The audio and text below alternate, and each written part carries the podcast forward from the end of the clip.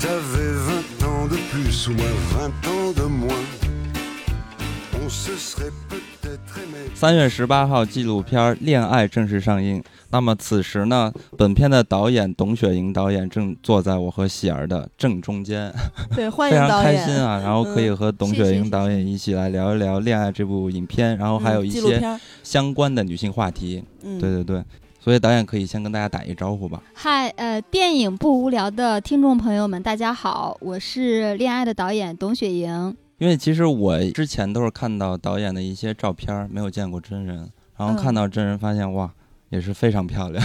谢谢谢谢，给我征婚呢，这是。哦，看来导演是单身。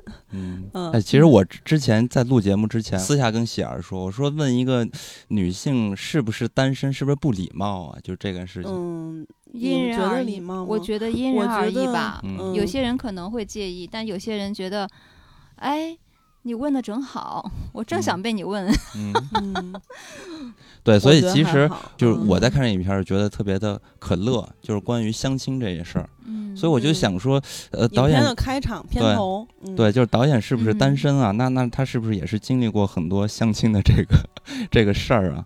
导演肯定是有很多的看法。对，对，因为我其实想抛砖引玉一下，因为我自己呃有过几次相亲的经历，但不像影片中那种相亲大会，嗯，但是就是大家那种介绍式的，但是嗯搞得反正也是。挺有模有样的，然后其嗯中有三次给我的印象特别深刻。嗯第一次是我跟一个女孩儿约定好在一个电影院见面，那就商场嘛。那嗯刚开始呢，我就在这个商场的二层吧，然后就等这个女生。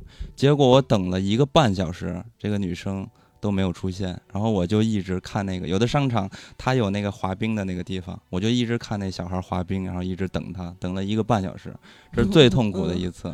那最后来了吗？最后来了，来了之嗯后，我为什么没走？其实我就是想知道一看小下。孩滑冰，我我我可嗯能就是有一种道德绑架的感觉，我就想听听他到底是怎么给我一个解释。然后嗯我等了你一个多小时，又觉得我这个人特别不错，就感觉 就这种。然后他跟我说哦，他是因为特别重视这一次的见面，所以他化妆失败，然后又重新化妆，然后最终化了一个半小时。然后这是第一次，他中间有跟你说吗？中间就是我要迟到。呃对他有说，哦但是我没有想到他会迟到一个半小时。嗯，然后这是第一次印象特别深刻，然后第二次呢是，呃，算是我亲戚这边给介绍的一个女孩儿。这个女孩儿呢，呃，也是我们私下约好说某某天啊，我们几点钟去见一个面，是因为中途他隔了好长时间，啊，是因为大家彼此这个工作太忙，就没有约好的，就是就是家长计划那个时间，等于说是推迟了见面了。结果呢，我这边亲戚就来来回的就质问我说，为什么还不去见面？难道这个谈恋爱相亲这个事儿比工作还要重要吗？然后当时我就觉得特别的不解，我说因为我不是说不跟女孩见面，是我跟女孩共同约好的一个时间去见面，结果把这次的相亲事件就搞得变成了。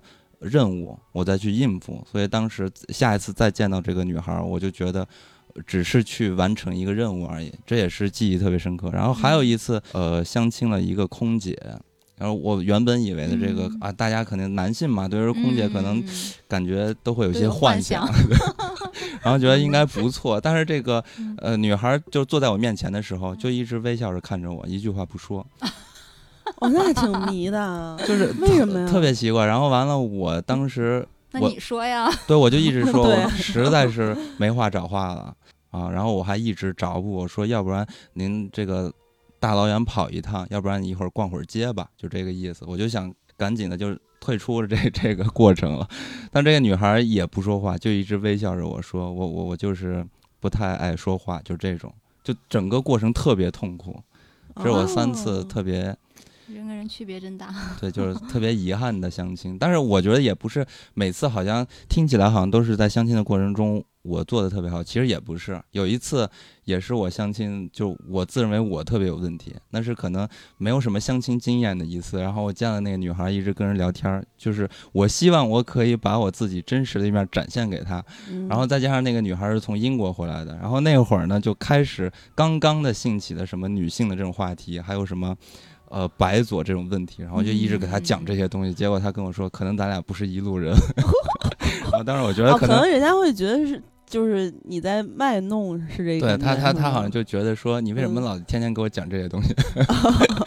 反正我是觉得相亲这种事情，呃，之后吧，我觉得还挺好玩的。就我个人不是特别排斥这件事情，嗯但是呢，我没有经历过在影片中那种相亲大会，什么八分钟，然后换桌子、嗯换椅子，那个我可能觉得有点可怕。但是有一个机会和一个人交一个朋友去聊天儿，我觉得还算是一个挺有意思的机会。嗯，你说的那种八分钟的，类似于纪录片里面呈现的那种相亲大会，我参加过。是这嗯样，当时呢，呃，我我姐们儿小迪之前来过节目，当时我们想办一个联谊活动，然后我当时她说好，咱们去看看人家是怎么办的，然后我们俩就兴高采烈的去了，因为也没去我，觉得非常新鲜。然后结果我发现，就是其实这个纪录片啊，大家都能看出来。如果看过的话，当然没看过，大家也可以推荐大家去看一下。能看出来导演记录的过程是非常真诚，而且耐心的走入他们的生活嗯去观察。而且呢，就是片头其实是有一个相亲角，后来是有个相亲大会。我先说这个相亲大会，因为我参加过的是这个嘛。嗯这个相亲大会其实我觉得啊，就作为同为女性吧，我看到了一种呃，可能就是实实在在存在的一种现状。嗯呃，因为我当时参加的时候也是有这种感觉。首先，它这个流程大概是说，我们可能一开始做一些小游戏，稍微熟悉一下对方。后面开始聊天的时候，我们那场跟导演记录那场一样，八分钟，男士会换一换一轮儿，嗯，然后女呢是女的，呃，女性是不换的。不动，对，这个是不动的是，嗯对然后当时，呃，我们在聊天的过程中，其实因为我这个人是比较特别爱聊天儿，我跟谁都挺愿意聊的，就是尤其是陌生人，我由于可能怕冷场。不认识，然后所所以说对每个人都会充满好奇，所以人家跟我聊的话，我也会很愿意聊。但可能我不会那么主动说谁来我这哗哗就跟人说了半天那样的，嗯就是可能是稍微有点被动，但谁跟我聊我就聊。然后当时的感觉，我其实我个人是没有觉得尴尬的，嗯，但是嗯呃，能看到同场的其他的一些女性的我不认识的，就是我们同桌子的姑娘们，嗯有的是觉得不是那么享受这个过程的。对，对，其实我觉得也非常可以理解，因为他这个心态不一样，对，因为他这个嗯相亲的大会，它其实是一个非常硬的一种活动的形式。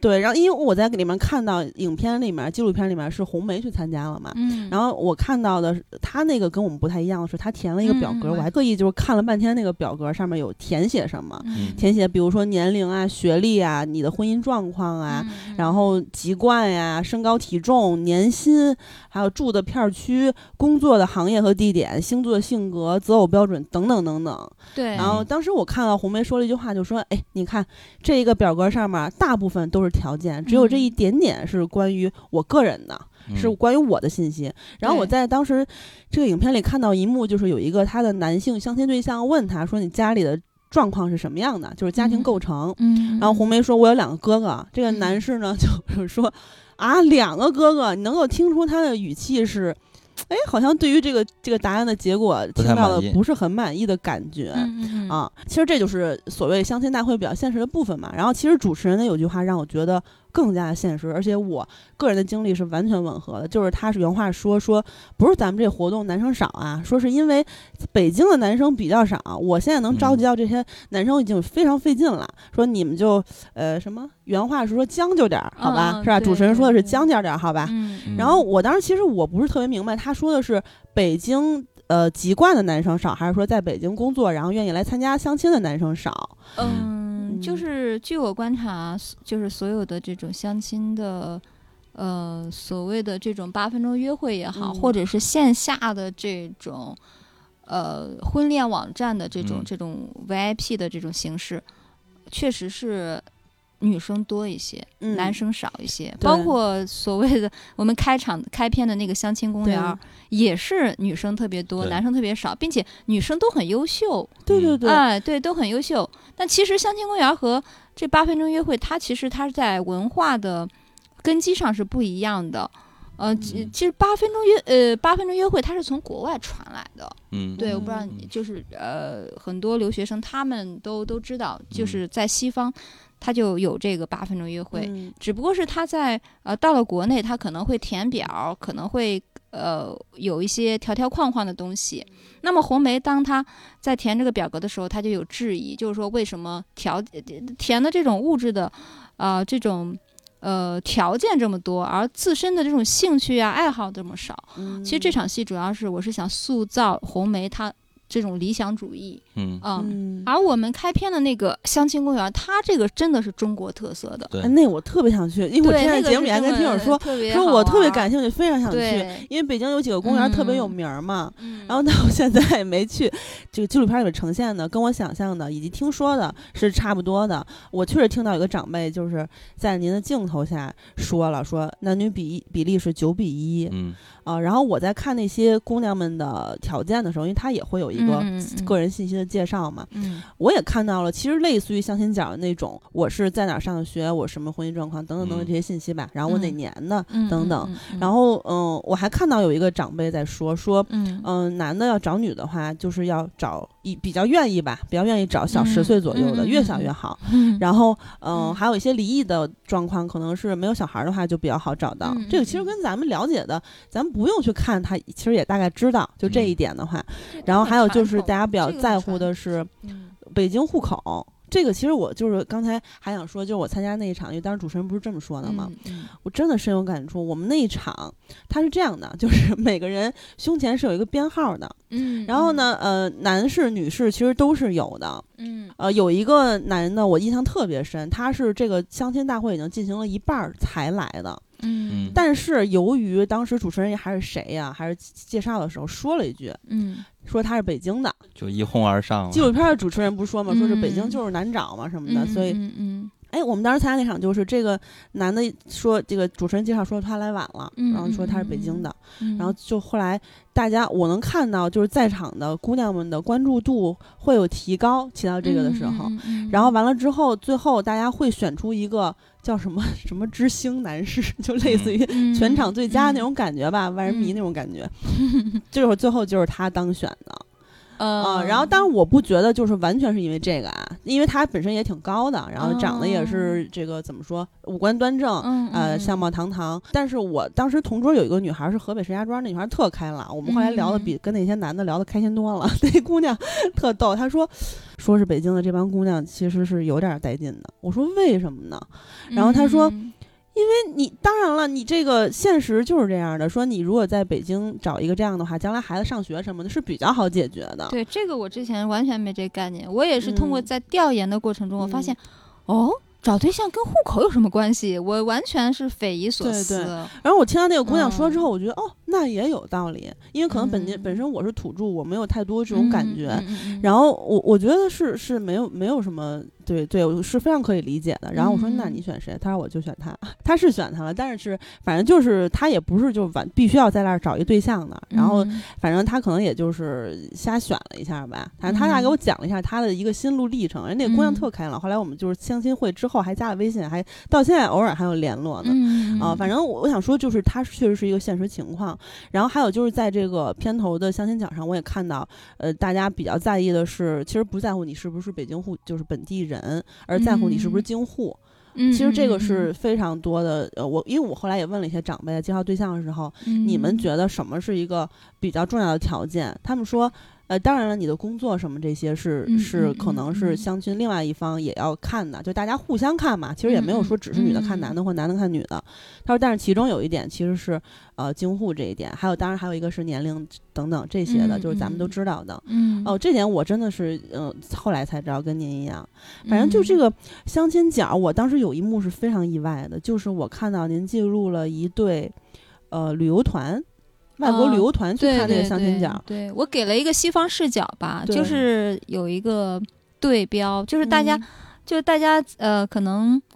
呃，叔叔阿姨们都已经觉得习以为常了，觉得这个事情特别嗯正常。但是在可能在呃不管是西方人眼里，或者是我们可能晚辈吧，嗯，嗯，可能会觉得有一些不理解。对，对，会觉得怎么会把我像菜市场一样 放在那儿，然后让大家去挑选，就把这个婚姻的东西，就把婚恋就是给物化了。嗯，但是呢哦，我去采，当我去采访这些叔叔阿姨们，我其实。呃，还是有一些同情他们的，嗯不管是北京的、上海的，我跟他们聊天的时候，呃，有些叔叔阿姨，尤其是阿姨吧，就是很满面愁容，然后真的是很着急为自己的孩子，他们很不理解。嗯像我在上海，当时有，呃，有一个叔叔，他的女儿很优秀啊、两个国就是从好像美国、英国都留学嘛，两个国家留学回来之后，然后就是不着急找对象。嗯我估计他找他也不会跟他爸说，我我不知道啊，嗯就是就是肯定是可能还真的是没有遇到合适的吧。然后他的这个父亲就很着急，他很不理解，他说我们大人这么着急，为什么你们小孩不着急呢？嗯啊，其实这个影片的开篇，也就是用这句话来引出来我们这个时代，让这些叔叔阿姨们看到，就是我们这个时代啊，为什就是找不着对象的一些因素吧，就所谓嗯单身浪浪潮的一个成因。然后我通过《恋爱》这部影片把它给，呃，把它给拎出来。嗯，那么我我多说一句啊，我觉得叔叔阿姨哈，他们，嗯，可能大家会抵触啊，就像你你说你你爸爸妈妈给你介绍对象，你可能会会有一些抵触对，但是他们就是。嗯，昨天我们的映后，我们的红梅也过来了嘛。就是嗯他说到他爸爸催婚的时候，他没有抵触，他很感动，他觉得他爸爸是爱他，怕他孤独哦终老，所以才会着急。我希望这个影片让让叔叔阿姨，让我们的父辈更理解、更了解我们这一代，就八零九零后，嗯呃，然后我们这一代呢，也呃也能站在父母的角度嗯。去、去考虑吧。是。这种嗯。传统的文化，这种力量太强大了，嗯，但是在我们都市里，呃，多元化是势在必行的。嗯。嗯。就传统的传统的观观念，它是在在瓦解的。嗯。嗯，但是我其实经历过这一些相亲吧，然后还有看到身边的一些人，他们重新的获得了恋爱，就其实发现很多人其实对于相亲这个形式就不太看好，就可能很多人最终对、嗯。最终他们发现自己找到的那一半儿可能不是通过相亲认识的或者在一起的。就关于这个相亲，我不知道导演有什么看法对于这件嗯事情。我觉得渠道不重要，嗯。我觉得不管是别人介绍的也好，或者是你通过婚恋网站或者是交友网站，哪怕你大街上碰到一个转角遇到爱也好，嗯。我觉得，嗯，还是遇到那个人比较重要吧。嗯。嗯，但是对于相亲这个事情，大家可能，嗯、有些人就先天会排斥，比如说有些浪漫主义者，他就觉得你本身这个事情，可能就会有一些带着一些功利、带着一些目的去去去做的这个事情。嗯。对我而言，啊、我是可以接受的。嗯。对我觉得不是所有的人都是带着功利的心去相亲的。嗯嗯对，比如说我在约会的过程中，我从来不会问对方有没有车啊、有没有房啊这些这些东西。我首先要聊，看他是一个什么样的人，他是不是一个善良的人，然后他的眼界是不是开阔，他是不是有学识，他是不是有独立思考。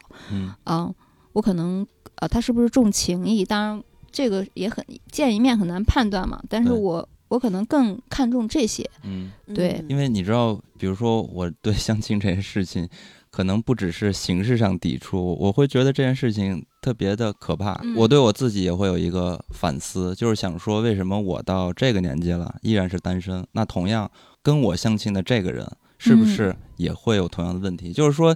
在相亲的这个过程中，彼此大家谈这件事情，就可能审视自己，就觉得自己是一个有问题的人，那对方也是一个有问题的呃，人。有这样，哦，有这样想的，对啊，是有这样，所以所以在相亲的这个过程中，就永远遇不着对的那个人。哦，对会有人想，我有多差呀？我堕落到去相亲这个地步，但其实还好了。其实我身边真的是有通过相亲，就是朋友介绍这种，然后成就是因为其实比如走走到最最终的这样的也有，是，但是也有这种就相亲之后可能很不愉快，这样的也有，嗯我觉得都有吧。对，咱们可能都听说过，还是人人很重要。因为我其实一直觉得，比如说三十加了，甭管是单身的男性或者女性，其实很多他是因为机缘巧合到这个时候是一个单身的状态，不代表这个人的性格或者什么等等有什么问题。因为我曾经嗯听到过我身边的长辈，嗯，呃，口里嘴里说出来过，就是嗯就是家里朋友的，嗯，就是家里长辈的朋友说，说，哎，那他这么大岁数没结过婚，你是不是稍微想一想，他会不会有什么性格上的毛病啊？这人是不是有点什么问题呀、这个就跟金刚刚才说的是有点像的。我在做调研的过程中，有人就说，嗯，呃，什么三十多了，然后我觉得他结过婚离婚我可以接受，他一直单身，我觉得他肯定有问题。我觉得这种这这种偏见，这种嗯偏见一直是在的。对，我我觉得，我觉得这是。我觉得这是一个，嗯，我觉得这是一种偏见吧。啊，没错儿，因为比如说我自己吧，我在跟南哥好之前，就是我现在男朋友，听众也都知道，我大概是三十二岁，好像，哎，我三十二岁的之前有一年没有谈恋爱，嗯，然后呢，在之前我谈了一个半年的恋爱，然后嗯再之前嗯，就是我谈了一个十年的恋爱，所以就就十年，对所以就这样了，就是到这个年嗯纪，呃，到到这个跟南哥谈恋爱的年纪啊，可能嗯。并不是很小，二十多，但是我是单身的状态，嗯，但是他就是，呃，自然而然的到这个年龄了，嗯不是说我的嗯性格有什么问题，可能，比如说我姐也是嗯亲戚的姐姐，就是。她是四十四岁，今年嗯。四十四，她谈过很多次恋爱，嗯，然后每一段恋爱各有各的精彩，虽虽然最后没有走到一起，但都有很美好的回忆。嗯，她的事业非常强，像一会儿咱们要聊到这些纪录片里面很有意思的嗯。多姿多彩的女性们，她其实非常像其中一位女性，嗯。就是谭静对她非常嗯像谭静，就是呃学历很高。嗯。啊，在英国留学，然后待了十几年，嗯。快二十年，嗯然后是呃嗯。金融高管，就是分分合合之后，就到了四十多。但是其实我作为一个旁观者，我也不觉得他有什么特别大的问题，就是最后没有走到一起嘛。嗯，对这个，其实我觉得咱们看，比如说《欲望都市》等等一些嗯美，剧，或者是西方的一些电影电视剧，嗯，它那他们里面的感觉，其实就是你看的时候也会觉得哎很自然。比如说阿曼达什么的，就是就是我就是分分合合到这个岁数，其实不太会有人去嗯去评，价或界定。嗯但是咱们的传统其实不太一样的，我不是说谁嗯好谁不好，但是咱们确实有这个传统，就是说，呃，嗯成家立业，或者说一定要有一个非常强烈的家庭观念。嗯那你其实没有结婚的话，就是会有很多人会会来催婚，或者说甚至有可能有人会给你下定义，嗯但是其实不代表什，么。但是我有特意采访了一下，呃，嗯我男朋友的一个哥们儿，他条件可能如果用现实的角度来说的话，嗯。是还不错的，他是北京嗯本地人，有不错的房、不错的车，然后工作也挺稳定的。啊、然后他说他在呃，他不是相亲，但他是在婚恋的那种 A P P 上面，嗯。他见了几个女孩儿，他说发现有时候会有人比较想了解他的经济状况等等一嗯些现实的因素和条件。嗯啊，，这个其实也挺正常的嘛。我说那怎么怎么了？就是说你会觉得不适是吗？嗯他说，对我非常不爽。嗯我说为什么？他说因为，他说你要问这些呢，情，对，他说你要问这些我都有，但是你要嗯问，我就告诉你我什么都没有，嗯我就嗯我就嗯嗯是这个。这么呃叛逆吗，对他说我我没有房，我没有车，然后我工作就一个月就挣两千。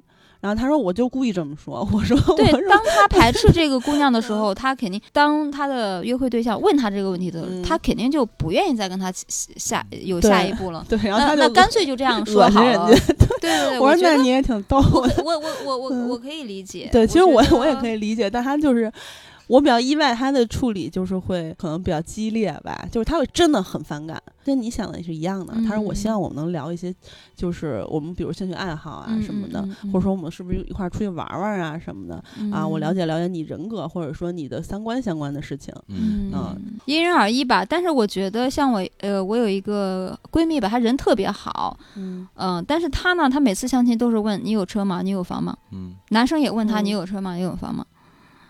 对他已经嗯。习惯了这个，嗯，嗯。其实这种他自嗯。己的，他们就是他们嗯。那个圈那个圈子，呃，就是一个固有的一个模式吧。对。嗯，他已经习惯了。模式，对，已经习嗯惯了。但是有些人他就是不习惯，比如我，我我真的是不习惯。嗯。对你，嗯。你这个东西，我觉得说的话也没有问题哈，也也也也嗯无可厚非。嗯。嗯。这个就是还是要碰碰，就是找价值观相似的人，对对吧？嗯比如说有些男生他也在乎这个，对吧？他也会问女生啊，男生嗯也会问女生啊，嗯那女生也就问男生。那只不过是他没有那么浪漫了，他就没有去了，就就把这个嗯东西摆出来就不好玩了。我觉得，嗯哎，那我想问一下嗯导演，就是您觉得，呃，三十加的时候，这些呃，甭管男男女女吧，在搞对嗯象的时候，找对象的时候，其实我嗯个人，嗯我个人觉得啊，但是我觉得不一定对。嗯我个人觉得就是说，大家有的人会一开始，比如说像您的朋友一样，把这些条件摆出来，互相来问，嗯啊是因为节省时间。但是可嗯能，比如说我们二十多的时候，观念可能不是这样的。嗯嗯，有？有没有这种可能？因为我自己身边是有一些到了三十加，呃，跟二十加的时候想法不一样的朋友，会比较在意说我的时间成本，然后会考虑的东西更多一些，然后所以个情况，会有很多人嗯感叹说，哎、现在谈恋爱好像没有以前有意思了。对他可嗯能会着急，就压缩这个时间，就嗯是想嗯快速的了解对方的呃各个各个层面的状态。就是试错成本太就是低了。就是想结婚和想谈恋爱，它可能不一样，嗯嗯对，还是两个概念。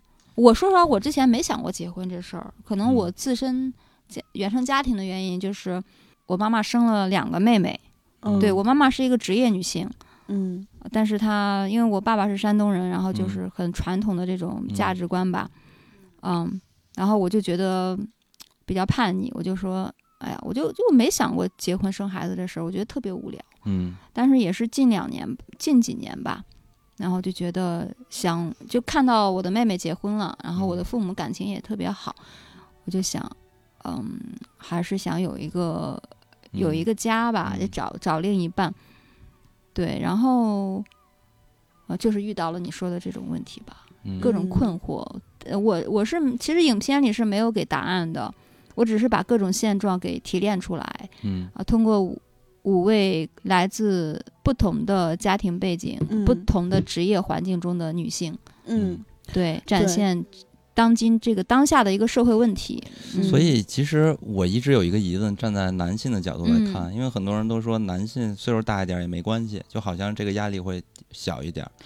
嗯、对然后对、嗯有这样的说法。对，所以呢，作为一个嗯男性，我可能就想先问一个问题，先问有没有，再问是不是。有有，确实有。为什么？因为男男性他呃，因为女性她有些女性她是想、嗯想要一个孩子的，从这个生理层面，它可能有一个截止日期，嗯嗯对，所以很多去婚恋网站交钱的都是都是女性，所以他们真的是存在这种情感的焦虑，是吗？会有这样的。我其实我不太理解这件事情的焦虑的原因是从何而来的，是因为生育的问题吗？我个人观察主要是生育的问题。就拿 Maggie 来，我们剧中的 Maggie 来说，嗯你说她嗯已经很优秀了啊，实现了自己的财务自由。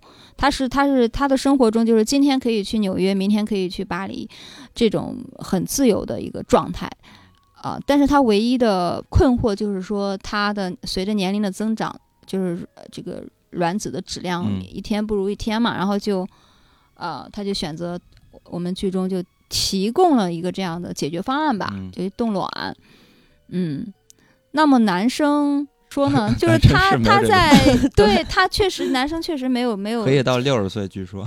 呃对对呃据嗯 Maggie 说是可以到七十岁哎，那他们那个也会下降吗？质量？也会下降，但是但是还有，对对，嗯那这个这个现象，我觉得中国的都市女性就越来越独立。我如果说没有这个困惑的话，我觉得根本就没什么好着急的。对，所以我觉得嗯，那为什么女性就不能说，那我不要孩子，我我感觉可以啊？。现在这样的这样的人也很多呀，现在可以，啊。但是就是，假如说我想要，你也要尊重我想要，对吧？嗯，所以说我你要尊重我想要的话，或因为每个人都有自己的想法。我如果真的想要，那嗯我没有办法，我可能就要去嗯想一些。我觉得其实 Maggie 是我整个纪录片里面，如果说个人的话，因为咱们一般我们这节目啊都是会去嗯讨论电影、电视剧里面的女性。嗯，嗯嗯但是您这是纪录片儿，她们都很鲜活，是一个一个的个体。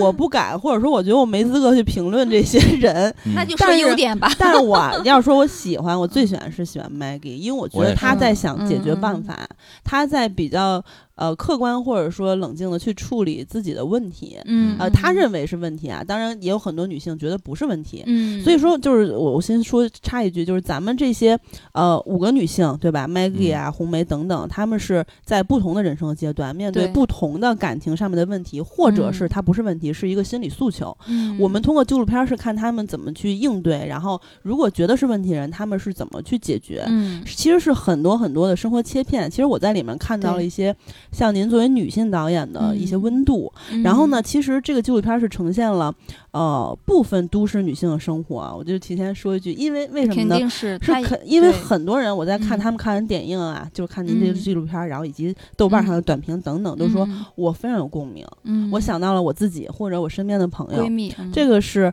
大家在看完之后的真实感受。嗯但是他们依然不能代表全部的三十加的单身女性。对对，因为对中国十四亿人口嘛，我不可能五个人去代表全部，对对对我只能说找一个峰值，对，画一个横横轴竖竖轴的话，可能嗯这个是峰值对我来说是嗯最、最高的，就是代表性最大的，呃，但是也不是呃全部，它不嗯可能代表全部。嗯对，但其实嗯谭静确实让我想到了，就是我身边认识的这些女性，就是我姐 她们这些。嗯还同时，她还有一些，比如之前我跟她去上海玩，还见到了一些在上海搞嗯金融的一些像她年龄差不多的嗯单身女性。嗯，真的，确实他们在讨论冻卵的问题。啊，对，嗯很多的其实。然后，但是后来我其实冻卵其在很多女高管，其实很多他们都有这个费用，好像是有一些公司。哦 当然我是吗当然我们嗯影片是绝对没有去鼓吹这个事情的哈。没错她是没有反对选择的一个方法。一个方法，因为我们影片里提到了三次冻卵的危害嘛，嗯，就这个事情不鼓吹，呃，但是也也不反对，就是很嗯客观的呈现出来。没错。那我个人而言，我个人是。我是希望能够，嗯，每个人遇到自己的爱情，自然完成这件事儿。嗯 是，但是这不是没办法吗？谁愿意去打往肚子上打针呢？嗯，其实看到后来，我还是觉得，确实他的那个呃肚子上很多针眼儿嘛，因为谭晶自己说说我都没有地儿嗯可以扎了，都是眼儿，而且一开始没有那么疼，嗯后来越来越疼。嗯，然后我就想到，我姐后来说。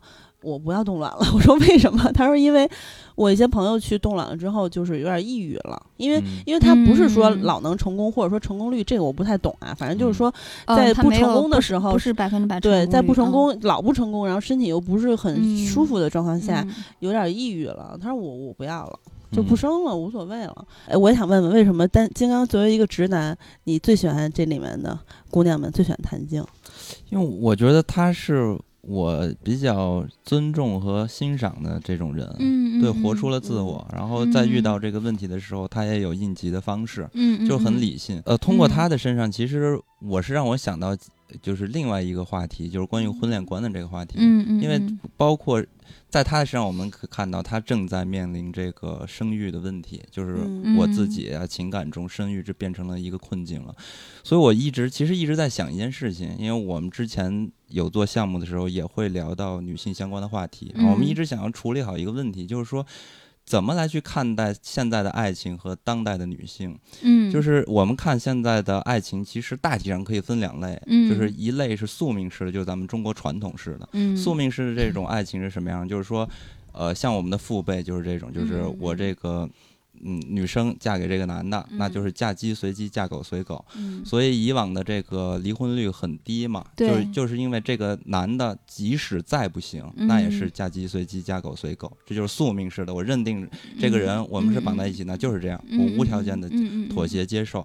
然后后来的就出现了一个一种西方式的自由恋爱，就是嗯。我们要的是爱情，对，他就是婚姻回到本位了吧？就是在这个时代，但是它确实是一个演变的过程。对，我们父辈像像你说的这种，它的就是结构比较稳定嘛，嗯、宿命也好，或者是传统的传统的压力也好，或者是浪漫也浪漫爱也好，就是嗯这怎么钻石恒久远，一颗永流传。就嗯父辈这个，呃，有一些婚恋学家把它总结成浪漫爱。嗯，那再往前就是 Kitty 姥姥姥爷剧中的这种，他们就是那个更，我觉得那个更像是宿命论，嗯那个就是呃媒妁之言嘛，父母之命，嗯。媒妁之言，那个更稳定，对，更稳定，更没有更没有离婚的。我觉得现在出呃出现恋爱里这这呃就是出现这种单身浪潮的现象啊、出现恋爱里这呃这些这五位女性，我觉得很大的一个原因就是女性的独立嘛，嗯，她不需要通过宿命，呃呃不不需要嫁鸡随鸡，嫁狗随狗，嗯。她不需要嫁嫁汉嫁汉穿衣吃饭，对。她完全可以自己养活自己，对吧？嗯。啊，你我我我也不会说只看你车房，对吧？我我自己嗯。有了，我可能现在很多很多女性她就看颜值呀，她也是要要都看，其实对啊。嗯。现在但是以前好像是可能父母那个时代，或者是 Kitty 姥姥姥姥爷那个时代，可嗯。能大家对这些诉求并并不高，它更多的是嗯一个很现实层面的一个嗯一个结合。但我们现在，嗯、女性的独立，然后随着呃中国现代化的这种进程，就是嗯让婚姻越来越回归本位。嗯，对，所以离婚率 也这么高。所以 所以我就觉得这儿就出现一个问题，就是说嗯。我们以往看咱们传统的那种，我觉得它最大的问题，或者它能匹配，主要是嗯。阶级的原因，就可能我要跟同样的人在一起，那所所以曾经你看，以往咱们经常举的反例，关于自由恋爱嗯。和传统爱情的这种嗯。中途找的反例，就像罗密欧朱丽叶，嗯然后像还有这种男女之间的梁祝等等这些的问题，嗯。呃，花木兰等等这些。呃，之前最大的问题，我觉得是阶层，就是社会的问题。然后呢，到了自由恋爱，我觉得可能更多的就是一些自我的一些精神方面的对问题。个人意识的这种觉醒，对，对我觉得也是，嗯，当今就是单身浪潮一个很大的原因。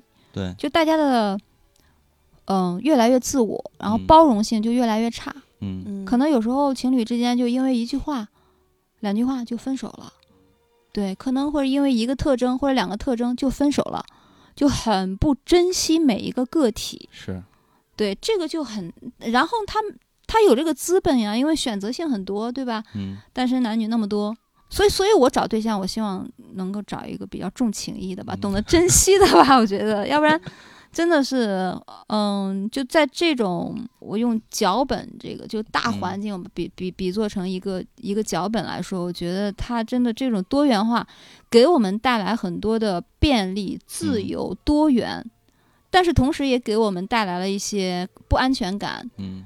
对吧？对，就嗯。是就是这种在这种自由和这种呃归属感，然后激情和这种安全感中挣扎嘛，嗯。就是就是我觉得这个就是时代带给我们的利和弊吧。嗯啊，我是嗯想通过《恋爱》这部纪录片来探讨嗯啊这个时代给我们的婚恋到底带来了什么。Si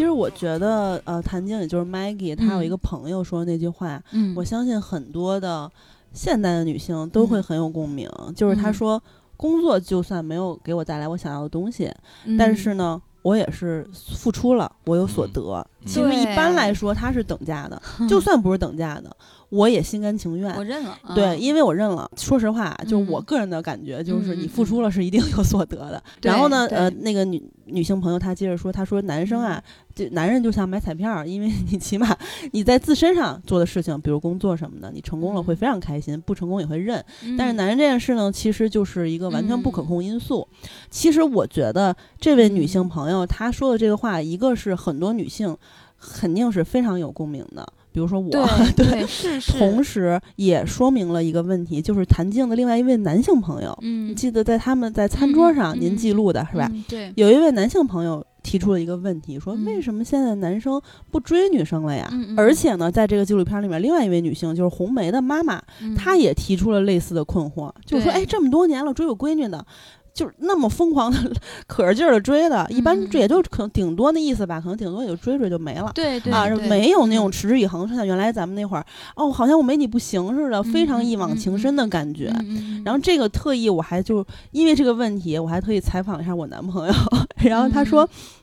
他说他觉得有一部分人是因为，呃，一个是咱们现在生活节奏比较快，然后呢，嗯。大家压力其实比较大的，跟咱们嗯上一代的生活状况其实不是太一样了。对，然后他说，可能有一部分男性，当然不是全部啊，嗯。是因为我本身我自己就已经很累了。嗯，然后我在玩了命的想着办法的各种的，嗯是使着这种花招的去追女性啊，其实是一个很消耗精力的一个状态，跟女性看男性其实一样，他也嗯。会觉得，哎，有可能我这个也没有结果，我费了半天劲，本来我工作又这么累了，然后 我我这儿费了半天劲，我可能也没有结果，嗯然后可能你舔嗯舔到最后一无所有 之类之类的。我俩好的时候，他嗯每天给我送饭，非常疯狂，然后天天盯着我，嗯他就是那种非常像咱们惯有认知里面认为的猎嗯手那种感觉，就是我得嗯天天盯着你，嗯天天盯着你，怕你跟别人好了。嗯，他就是那样的。我说那你为什么还这样？跟嗯好像跟以前的男的挺像的。嗯，他说因为我有欲望啊。我说 什么欲望？他说 我有我想要拥有我自己想要的嗯生活的欲望，就是嗯我想要伴侣。嗯他说我知道有的人不想要，一个自己活着也非常开心，但是嗯我不是，我就想要就是有一个伴侣这样的生活。但我跟你们女的一样，我也不想要嗯将就。嗯，那我觉得你是一个真的合适的人，我就马上就得努力把你这个嗯呃这个目标拿下，因为他认为就是这样一个合适的目标，其实不光他认为，咱们所有人都是，甭管男和女，嗯一个合适的目标你碰到了根本就不容易，对吧？大家都很有感觉。太难。我说那你没有压力吗？你你你不累什么的吗？他说那我也不能让工作的事儿扫了我生活的兴。我感觉他是一个很热爱生活的人，嗯，所以他说我不想被压力和精力影响我自己生活的节奏。但是我觉得啊，嗯他说的只能代表一部分人，就是一部分的男性，他可能嗯会是是这种情况。嗯，然后我还看了一些，就是之前看到的公众号也好啊，还有视频嗯采访。其实这个话题就是正好您拍到了，这个是非常多人在讨论的。对对有一些人就会觉得说，就是我是追姑娘嗯啊、的话是一种投资，那这些时间和精力还有金钱的投入的话，我搁哪儿都会比追女生更保险。对，现在男生女生都这样想，所以那么都单着呢。对，跟 女的想的是一样的。然后嗯还有人呢，是就是都被采访人，我也不认识，嗯反正人家就是说说。嗯嗯嗯，我相信，如果对方想理我的话，是会嗯透露出那种感觉和意思的。但是呢，所谓的我这种状态会被人理解为我不够，喜欢，或者说我自私，或者说我不那么主动、嗯疯狂的嗯追。嗯，其实我是想要，呃，一种互相的一种，就是如果你喜欢，你也别端着，别抻着我，别吊着我。嗯嗯嗯，这个也让我想到一个身边的例子，就是真的是有一个呃男性朋友的朋友，就很喜欢一个姑娘，老跟人联系什么的，就是挺、嗯挺喜欢的人家的，追人家。然后那女孩并不是不喜欢他，你能明显的只感觉到他是在吊着他，就是假矜持的状态嘛，其实是。然后结果这男的后来有一天就觉得，妈的，我在干嘛呀？然后就烦嗯了。然后后来就过了一阵儿，又碰上另外一个姑娘，觉得可能我俩也挺合适，挺好，就跟人家好了。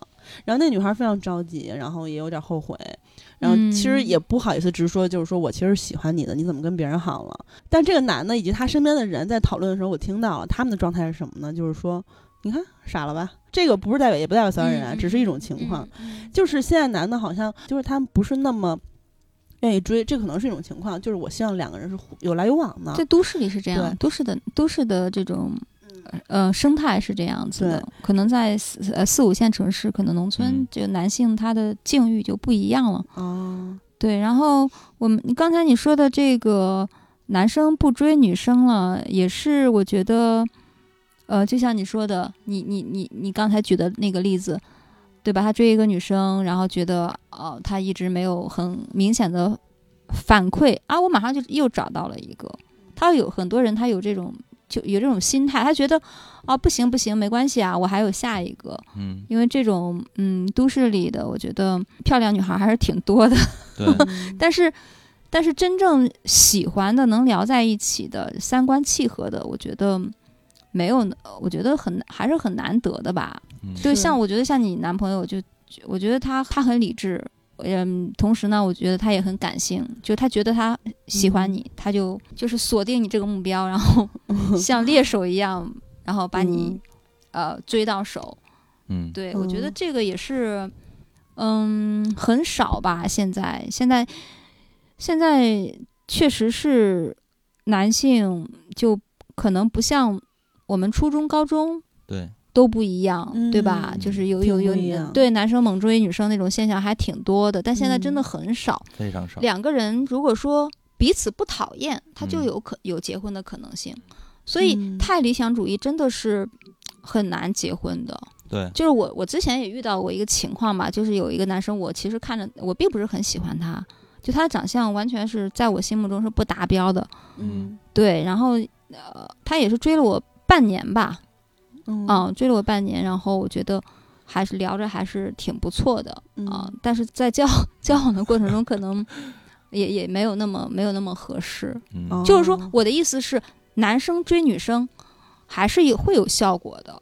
对，您那个追半年也真是挺长的，对于现 现在的普遍状况来说，挺久的了。就还是有效果的。但是如嗯果说你很幸运，这个人就是嗯就对了嗯啊、那你可能就真的是找到自己的另一半了啊。当然，嗯我们在剧中也有这种，我不 care，我不找对嗯另一半对我来说就是真的是无所谓。像 Maggie，她下周就要去硅谷创业了，就是啊、我她觉得。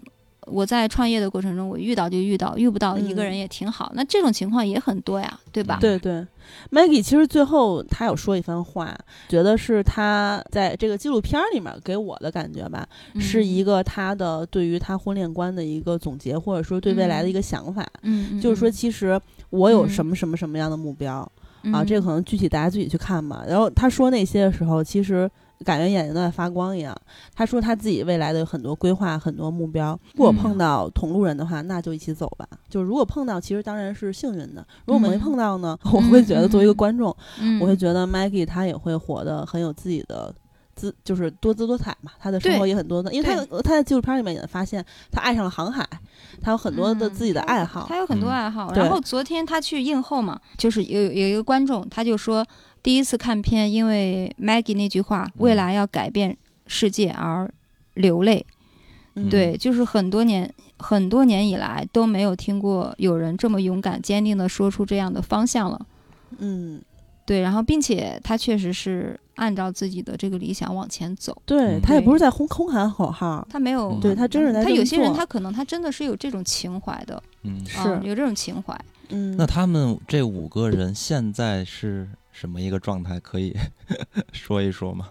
特别有意思。啊昨天就是昨天首映，然后有观众问 Kitty，你你就是说你现你你你现在单身吗？你现在那个对男友择偶的标准有没有降低啊？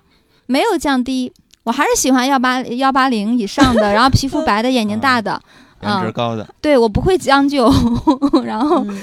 嗯、有这样的可以来找我。对他，嗯。他他特别可爱，呃，然后红梅也没有也没有遇到啊、小月也嗯。没有遇到啊、Maggie 更不用说了，也重点还是放在嗯自己的事业上吧，精力嗯。那唯独我们的单亲妈妈，她遇到了自己的另一半。哦，她我还以为她应该是最难的，嗯，那相反，她是最简单，她她不是嗯最简，她是最从容的，心态嗯。最从容、最乐观的。然后嗯。她在去年六月份，呃，结结婚领证，跟自己的老公。嗯。对，她是在片中，其实她在相亲的时候带着孩子去见一个男生嘛，其实她嗯。不是很满意，嗯，呃很失落，嗯。呃，她也没有将就，她不会说对方有一个能让她，嗯、可能有更好的物质条件这种这嗯种情况而去将就去结婚，为了孩子去结婚，她没有，嗯。对她还是等到了自己的爱情吧，嗯。嗯嗯，她老公比她小十五岁，嗯，嗯，我觉得这个情况也是当下多元化的一个一个一个体现吧，因为很多大家心目中男生找女生少小十岁甚至二十岁，觉得、嗯。啊很正常。嗯。啊，女生找比自己小的就觉得会引起这个非议哈，嗯。嗯，或者是对吧？自己本身可能就不太能接受，也不是一定非得嗯怕别人怎么想，嗯嗯嗯，但自己可能就有点无法接受。嗯。我身边有那种就喜欢找自己比自己小的，嗯嗯，然后嗯也有像我这样的，我嗯。从小就喜欢比自己大的。哦，这个是因人而异啦，但是我说的是一嗯。个传统的概念吧，啊对对。但传统的概嗯。念就是逐渐是被打破的，对，是，所以女性也不要太大龄单身女性嗯。也不要太焦虑。其实李桃这个人物，我个人也非常喜欢，就是她嗯。非常坚韧。很坚韧，嗯我真的很佩，我个人很佩服她。是我个人是。很，我觉得我我我没有他强大。其实他刚开始第一秒露面的时候，我就觉得他挺面熟的。然后他又说他演了一些角色，嗯然后后来看到其实他是一个单亲状态，而且其实我是在呃李桃这个这个人物身上看到了一些可能以往讨论比较多的渣男的极端形象，就是他的前夫。嗯，其他的角色其实他们的前史没有太多的提到啊、嗯。李涛就是自己有聊到嘛，她的嗯。前夫以及她以前的一些家庭状况。嗯然后后来，其实大家能看到他在这个生活的过程中遇到了一些困境。确实，直播工作很辛苦嘛，每天干那么长时间，又要陪他的那个小孩儿，嗯还四五个又住院，然后一天睡两三个小时，能看到他非常辛苦。然后，但是他嗯很坚韧。很坚韧。嗯，她的年龄是三十八岁嘛，他可能比这个纪录片里面其他女性更岁年龄是更大一点儿，嗯，而且他是离异带一个孩子的状况。嗯，她说很多人像我这样的状况的话，就会找一个人过日子了，像您刚才说的。对，他说：“但是我并没有哎。”然后他当时那个状态，我觉得特别天真，我觉得特别特别可爱，像少女一样。然后其实我觉得，刚才咱们不是提到了董佳琪，就是他，您刚才说到 Kitty，、他映后交流交流里面，他说嗯他的要求也没有降低嘛。对对所以还单着。但是其实我我 想问一个问相信他能找到。嗯，是是是，但是我其实也挺想问问你俩一个问题，就是嗯他爸爸有跟他有一番谈话，嗯，他爸是说，呃，你要求别人的时候呢，一定要对自己提出相同的要求。嗯啊、我比如说我要求别人长得漂亮，这个时候、嗯 Kitty 马上说说我也挺漂亮啊，然后、嗯然后呢，他爸爸说说你要求人家很有钱，Kitty 说我觉得我也挺努力的呀，然后他爸说你要求人家很有学识。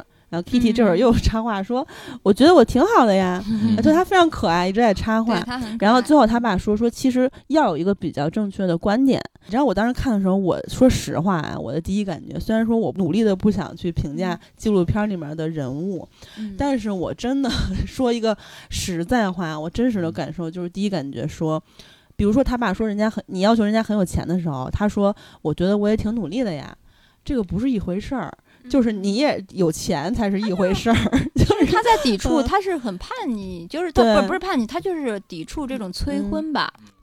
嗯，可是我觉得他爸在说的一个核心的观点是说，说你要求别人的时候，你自己也要努力做到更优秀。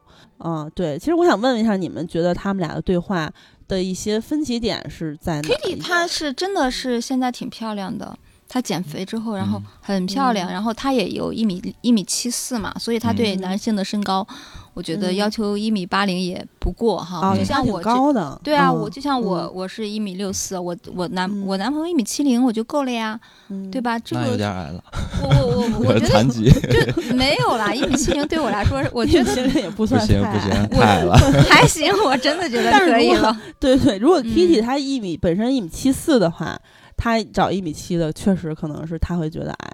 对，嗯然后就是他，他自身的条件确挺确实挺好的，对吧？嗯他也其实他是高知家庭嘛，然后然后他从小在加拿大留学，然后嗯呃，生活也没有任何压力。嗯，我觉得他，嗯，他的理想主义也不是说不切实际的。其实追他的人嗯蛮多的，真的蛮嗯多的。哦，只是他他确实也蛮挑的，嗯，对他要求很很明显是比较高的。对他要求真的很高。如果这么说的话，确实是他他们家条件也很也是很不错的。其实他他在婚恋市场上绝对是特别抢手的这种类型，嗯是吗？肯定的啊。那我跟他说，他会很开心的。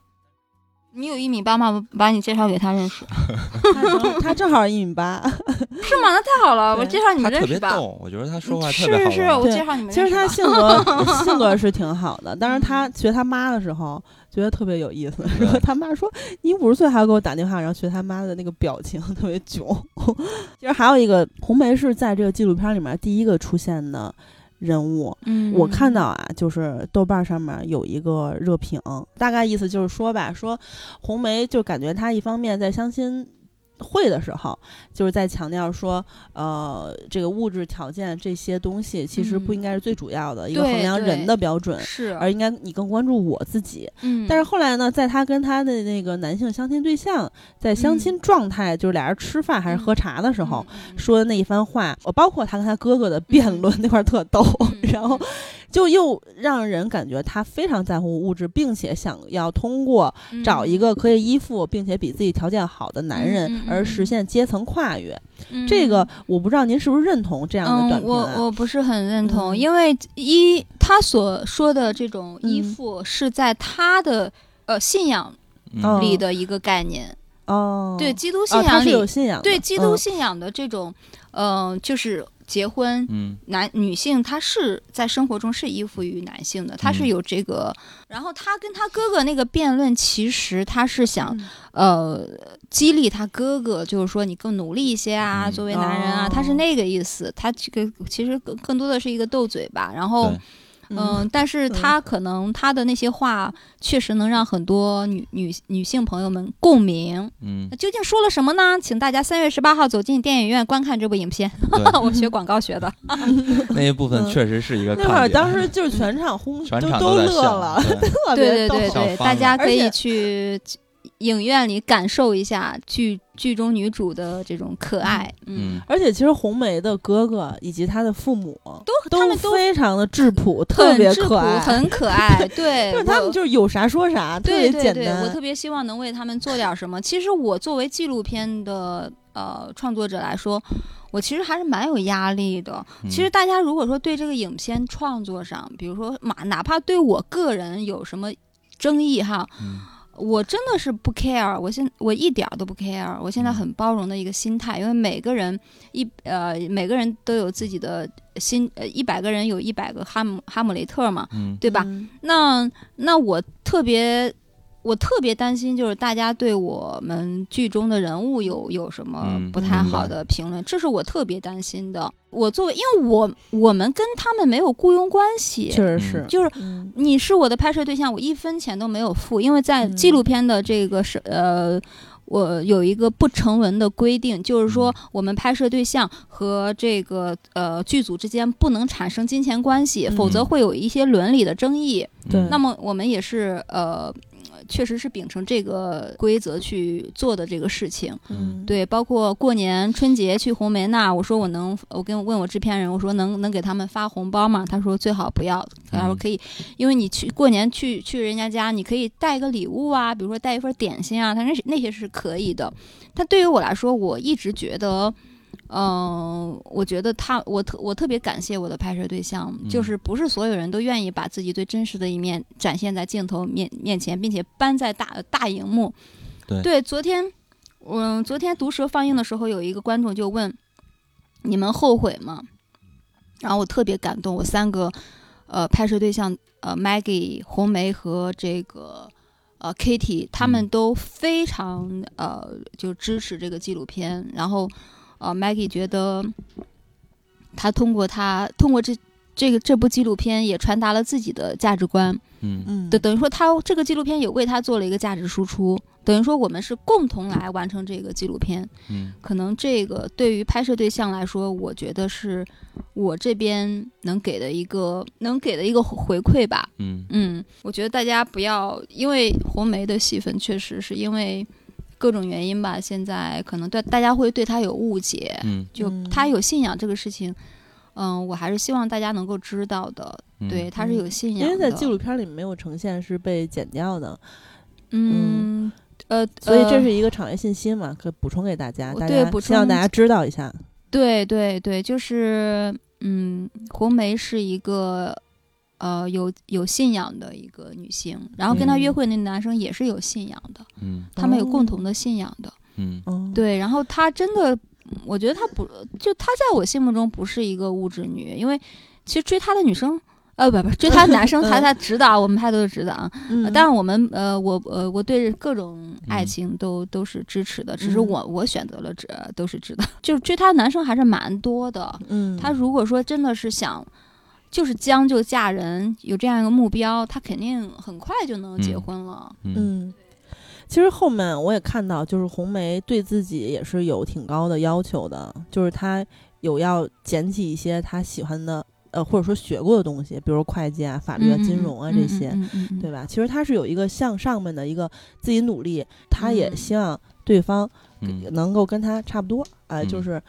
这样的一个状况嘛。她很积极，对很积极啊其实这些姑娘她生活中也也是很积极的，这些姑娘都非常积极，包括月儿，其实她是一个文艺青年嘛，嗯，对？吧？因为纪录片嘛，她是没有被编排和大量打磨的角色，她是真实鲜活的个人，她们各自都有自己的精彩。对对但是我其实觉得三十加，比如说三十加或者四十加嗯单身女性这样一个社会社会的一个算是话题吧，嗯本身它就非常有流量。我之前在我们每每每个月我们会节目会录一个那个阅读观影指南，当时有看到这部片儿的各种信息，我就表达了我 自己非常想看，因为它是一纪录片儿，嗯，它跟电影或电视剧不一样。对。它直接勾起了我作为观众的强烈的好奇心，因为它嗯。真实嘛，真啊，真实实又嗯。特别鲜活。您觉得纪录片相对这些影视作品，记录这个现象本身嗯。最大的优势，或者说跟哪些的区别是就是好。是什么？我来聊一下，像您看的电影哈、包括电视剧，嗯，他们都是有非常详细的脚本的啊。这场嗯戏讲什么故事，然后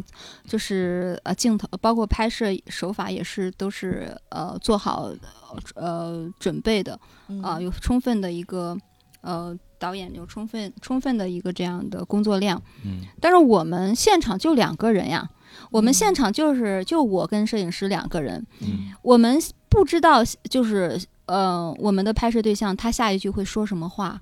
我们嗯可能知道啊，今天比如说我拍他的工作状态，啊，那我嗯、那这个还好，这个是相对比较好预判的。但比如说红梅跟那个男生他们约会吃饭说的每一句话，我们都是未知的。那么纪录片它就有一个这样的特征，就是它很多故事它不是说你写出来的、编出来的、嗯安排出来，它是自己长出来的。嗯这个就很鲜活，那这种那那这个可能就是纪录片它有趣的地方吧。有趣、有魅的美、有魅力的地方。那对我来说，可能最大的心理负担就是跟拍摄对象的这个这个关系。对，这是这是这些呃伦理上的东西，我我可能对我来说是比较难的。但纪录片它本身的这种呃真实的呈现，我觉得是可能呃对于呃剧情片、电视剧呃嗯甚至一些栏目剧是呃没法比拟的。嗯，嗯总之我看完您拍的《恋爱》。整个观影的过程，其实和较以往我们看到的其他的纪录片有一个非常典型的特征，嗯就是我看的时候感受特别好，就是大家都在嗯笑。我记着我那场可能嗯时不时就会笑，我我没有细数啊，可能也也有个二十多次这样的 对对笑声，所以大家可能一提到纪录片儿会有一种感受，可能苦大哎仇深。对对对 但我们这恋爱真的不是。对，就我们这个是嗯完全不是这样的，完全是一个看起来嗯非常开心的，对这个是很难去破冰或者破圈儿，因为嗯大家对独立纪录片，嗯、或者对文艺片有一些固有的印象啊，嗯包括我们的呃发行同事说给院线经经理看看一部纪录片，说不嗯。看。纪录片不看，就是大家都觉得纪录片它它跟我们离得很远，嗯。然后天花板极高，嗯。然后是呃题材是非常深刻，但是又苦大仇深，嗯。嗯，然后边缘小众、尖尖端，嗯。但是。恋爱它真的是一部接地气的，对并且它是用非常轻松的方式来来聊一个比较严肃的话题的。嗯嗯，希望《恋爱》这部纪录片能带给更多的观众，呃，就是就是呈现一个不一样的纪录片吧，嗯嗯就是就是呃能让更多的观众。不仅是嗯我们的文文呃文化精英，嗯或者是这个文艺青年，呃，不仅是他们，然后嗯我希望普通的老百姓也看到这部嗯纪录片。当然，嗯我们的嗯、昨天请了很多导演，像耿娟、耿军导演、顾陶嗯导演，这都是我们呃文艺片比较知名的导嗯演，他们的评价也都是呃蛮高的。嗯就是说，我觉得恋爱它，嗯，它还是，呃，它的观赏性，包括它这个本身的这个题材，还是非常的、嗯呃受欢迎的。嗯包括李少红导演，他昨天看完片子之后，他说很喜欢这部纪录片。对，他说，呃，纪录片真实的反映了，呃，现代都市女性的单身状态。啊、这种真实的经历和社会现象，陈小嗯青导演，呃，他就是说，五位理想主义女性在今天的世界说，说实话，自己生活最好，不不一定非要呃什么爱情，因为理想主义是不妥协的，嗯。嗯而哪一份爱情不是充满了委屈呢？就很多很多有很多有有很多的，大家都有很多的不同的感想吧，嗯。就是不同的嘉宾，然后嗯，还有一个我们纪录片有名的一个呃女性导演，她说。呃，纪录片恋爱可以让你欢笑、去感怀、去思考，讲述了当下女性的爱情观点，是一部具有时代性的影片。嗯。嗯、我觉得它有这样一个面向吧，就是让更大的、更更多的人去接受这部影片，嗯。不管是文艺呃文艺青年，还是我们普通的观众嗯，啊、对，因为我看完之后，其实除了大家说的这些。呃，喜剧啊，就是开心啊。其实我最喜欢的地方是这部片子中体现出来的包含性。包容。多包容性嗯和多元性，因为本身这个故事发生在都市，也这也是嗯我们在嗯都市一直在寻找都市的特征的所在。我觉得包容是最重要的，所以在这个影片中，我喜欢这个。我特别喜欢这个词。我是水瓶座，我还是嗯比较博爱和包容的。对对对对，所以呢，就希望大家在三月十八号可以去电影院去看一看《恋爱》这部影片，一定会带收获欢笑，然后也会收获一些思考的。那咱们本期由于这个时间的原因，再加上导演也是忙碌了一天了，之后还有陆陆续续的大量的工作等着导演。那么本期咱们就到这里，跟大家说再会。再会。电影不无聊的观众朋友们，再会。